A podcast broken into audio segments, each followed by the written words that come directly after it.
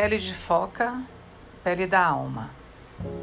Houve um tempo que passou para sempre e que irá logo estar de volta, em que um dia corre atrás do outro de céus brancos, neve branca, e todos os minúsculos pontinhos escuros ao longe são pessoas, cães ou ursos.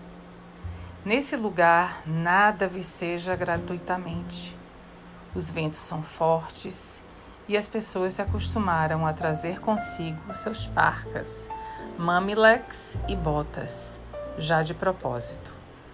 Nesse lugar, as palavras se congelam ao ar livre e frases inteiras precisam ser arrancadas dos lábios de quem fala e descongeladas junto ao fogo para que as pessoas possam ver o que foi dito Nesse lugar, as pessoas vivem na basta cabeleira da velha Anuluk, a avó, a velha feiticeira que é a própria terra.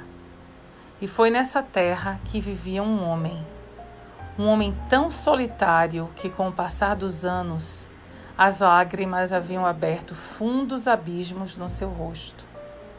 Ele tentava sorrir e ser feliz. Ele caçava, colocava armadilhas e dormia bem. No entanto, sentia falta de companhia.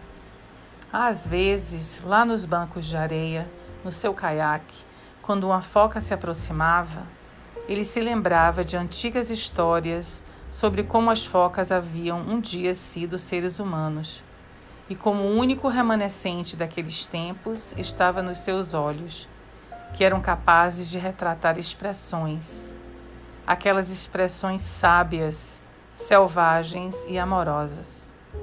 Às vezes, ele sentia nessas ocasiões uma solidão tão profunda que as lágrimas escorriam pelas fendas já tão gastas no seu rosto.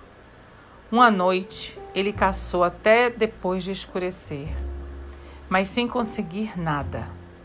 Quando a lua subiu no céu, e as banquisas de gelo começaram a reluzir.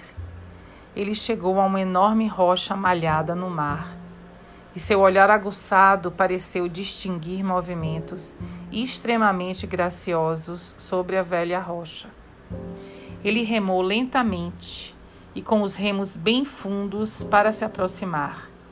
E lá no alto da rocha imponente dançava um pequeno grupo de mulheres, nuas, como no primeiro dia em que se deitaram sob o ventre da mãe.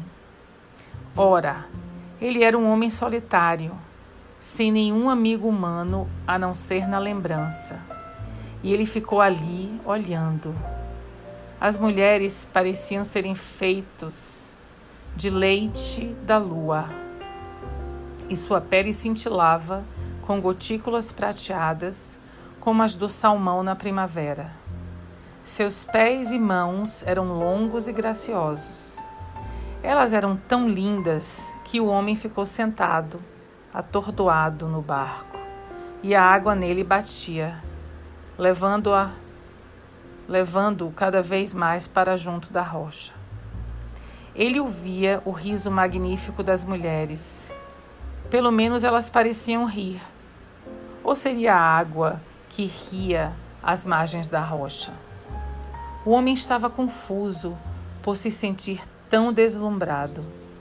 Entretanto, dispersou-se a solidão que lhe pesava no peito como couro molhado, e quase sem pensar, como se fosse seu destino, ele saltou para a rocha e roubou uma das peles de foca ali jogadas. Ele se escondeu por trás de uma saliência rochosa e ocultou a pele de foca dentro, dentro do seu quintuk parca. Logo, uma das mulheres gritou numa voz que era a mais linda que ele já ouvira, como as baleias chamando na madrugada. Ou não, talvez fosse mais parecida com os lobinhos recém-nascidos caindo aos tombos na primavera. Ou então, não, era algo melhor do que isso. Mas não fazia diferença, porque o que as mulheres estavam fazendo agora? Ora, elas estavam vestindo suas peles de foca, e uma a uma as mulheres focas deslizavam para o mar, gritando e ganindo de felicidade, com exceção de uma. A mais alta delas procurava por toda parte a sua pele de foca, mas não a encontrava em lugar nenhum. O homem sentiu-se estimulado, pelo que ele não sabia. Ele saiu de trás da rocha, dirigindo um apelo a ela. Mulher, case-se comigo. Sou um homem sozinho. Ah, respondeu ela, eu não posso me casar, porque sou de outra natureza. Pertenço aos que vivem Temequivanek, lá embaixo. Case-se comigo, insistiu o homem. Em sete verões, prometo lhe devolver sua pele de foca e você poderá ficar ou ir embora, ir embora como preferir. A jovem mulher foca ficou olhando muito tempo o rosto do homem com olhos que, se não, se que, se não fossem suas origens verdadeiras, pareciam humanos. Irei com você, disse ela, relutante. Dentro de sete verões tomaremos a decisão. E assim, com o tempo, tiveram um filho a quem deram o nome de Oruk. A criança era ágil e gorda. No inverno, a mãe contava a Oruk histórias de seres que viviam no fundo do mar, enquanto o pai esculpia um urso em pedra branca com uma longa faca. Quando a mãe levava o pequeno Oruk para a cama, ela lhe mostrava pelo buraco da ventilação as nuvens e todas as suas formas. Só que em vez de falar das formas do corvo, do urso e do lobo, ela contava histórias da vaca marinha, da baleia, da foca e do salmão, pois eram essas as criaturas que ela conhecia. No entanto, à medida que o tempo foi passando, sua pele começou a ressecar. A princípio, ela escamou e depois passou a rachar. A pele das suas pálpebras começou a descascar, o cabelo da sua cabeça a cair no chão. Ela se tornou Naluak, do branco mais pálido. Suas formas arredondadas começaram a definhar. Ela procurava esconder seu caminhar claudicante. A cada dia seus olhos, sem que ela quisesse, iam ficando mais opacos. Ela passou a estender a mão para tatear, porque sua vista estava escurecida. E as coisas iam dessa forma, até uma noite em que o menino Oruk despertou ouvindo gritos e se sentou ereto nas cobertas de pele. Ele ouviu um rugido de urso, que era seu pai repreendendo a mãe. Ouviu também um grito como o da prata que ressoa com uma pedra, que era sua mãe. Você escondeu minha pele de foca há sete longos anos. E agora está chegando o oitavo inverno. Quero que me seja devolvido aquilo de que sou feita, gritou a mulher foca. E você, mulher, vociferou o marido, você me deixará se eu lhe der a pele. Não sei o que eu faria, só sei que preciso daquilo a que pertenço e você me deixaria sem mulher e a seu filho sem mãe. Você é má. Com essas palavras, o marido afastou com violência a pele da porta e desapareceu noite adentro. O menino adorava a mãe. Ele tinha medo de perdê-la e por isso chorou até dormir, só para ser acordado pelo vento, um vento estranho que parecia chamá-lo. Oruk, Oruk. Ele pulou da cama, tão apressado que vestiu parca de cabeça para baixo e só puxou os muquiluques até a metade. Ao ouvir seu nome chamado insistentemente, ele saiu correndo na noite estrelada. Oruk!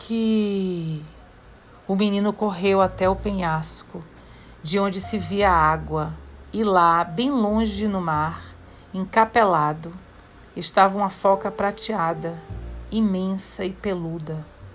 Sua cabeça era enorme, seus bigodes lhe caíam até o peito. Seus olhos eram de um amarelo forte. Oruki!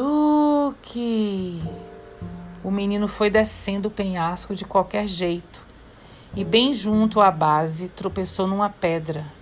Não, numa trouxa que rolou de uma fenda na rocha. O cabelo do menino fustigava seu rosto como milhares de açoites de gelo. Oruki! O menino abriu, abriu a trouxa e a sacudiu. Era a pele de foca da sua mãe. Ah, ele sentia seu perfume na pele inteira. E enquanto mergulhava o rosto na pele de foca e respirava seu cheiro, a alma da mãe penetrava nele como um súbito vento de verão. Ah! exclamou ele com alegria e dor e levou novamente a pele ao rosto. Mais uma vez, a alma da mãe passou pela dele. Ah! gritou ele de novo, porque estava sendo impregnado pela, pelo amor infindo da mãe. E a velha foca prateada, ao longe, mergulhou lentamente para deba debaixo d'água. O menino escalou o penhasco, voltou correndo para a casa com a pele de foca, voando atrás dele, e se jogou para dentro de casa. Sua mãe contemplou o menino e a pele e fechou os olhos, cheia de gratidão pelo fato de os dois estarem em segurança. Ela começou a vestir sua pele de foca. Ah, mãe, não! gritou o menino. Ela apanhou o menino ajeitou-o debaixo do braço e saiu correndo aos trambolhões na direção do mar revolto. Ai, mamãe, não me abandone, implorava Oruk. E logo dava para se ver que ela queria ficar com o filho. Queria mesmo, mas alguma coisa chamava. Algo que era mais velho do que ele, mais velho do que ela, mais antigo que o próprio tempo. Ah, mamãe, não, não, não, choramingou a criança. Ela se voltou para ele com uma expressão de profundo amor nos olhos. Segurou o rosto do menino nas mãos e soprou para dentro dos pulmões do menino seu doce alento. Uma vez, duas, três vezes. Depois, com o menino debaixo do braço como uma carga preciosa, ela mergulhou bem fundo no mar e cada vez mais fundo. A mulher foca e seu filho não tinham dificuldade para respirar debaixo d'água. Eles nadaram muito para o fundo, até que entraram no abrigo subaquático das focas, onde todos os tipos de criaturas estavam jantando e cantando, dançando e conversando e a enorme foca prateada que havia chamado Oruque de dentro do mar da noite abraçou o menino e o chamou de neto. Como você está se saindo lá em cima, minha filha? perguntou a grande foca prateada. A mulher foca afastou o olhar e respondeu: Magoei um ser humano, um homem que deu tudo para que eu ficasse com ele, mas não posso voltar para ele, porque se o fizer, estarei me transformando em prisioneira. E o menino? perguntou a velha foca. Meu neto. Ele estava tão orgulhoso que sua voz tremia. Ele tem de voltar, meu pai. Ele não pode ficar aqui. Ainda não chegou o seu tempo de ficar conosco. Ela chorou e juntos eles choraram.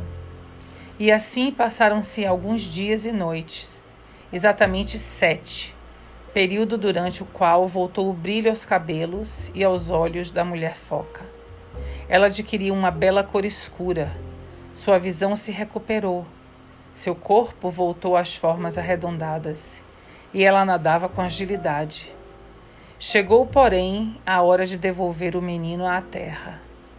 Nessa noite, o avô Foca e a bela mãe do menino nadaram com a criança entre eles. Vieram subindo, subindo de volta ao mundo da superfície. Ali eles depositaram Oruk delicadamente no litoral, no litoral pedregoso ao luar.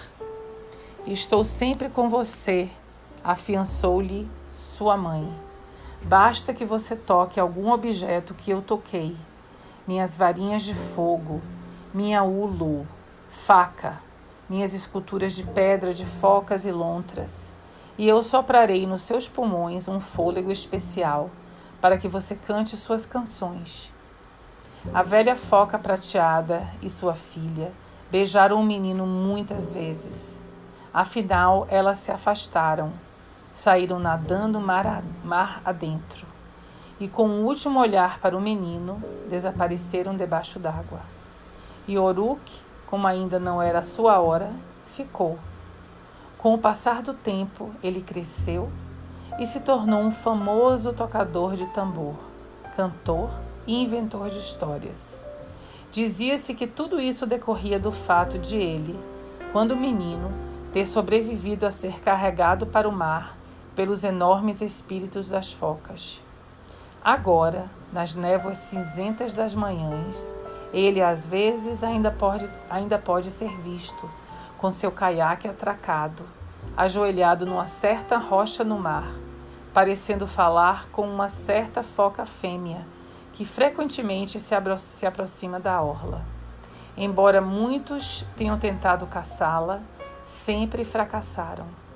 Ela é conhecida como Tankikaki, a brilhante, a sagrada, e dizem que apesar de ser foca, seus olhos são capazes de retratar expressões, aquelas expressões sábias, selvagens e amorosas.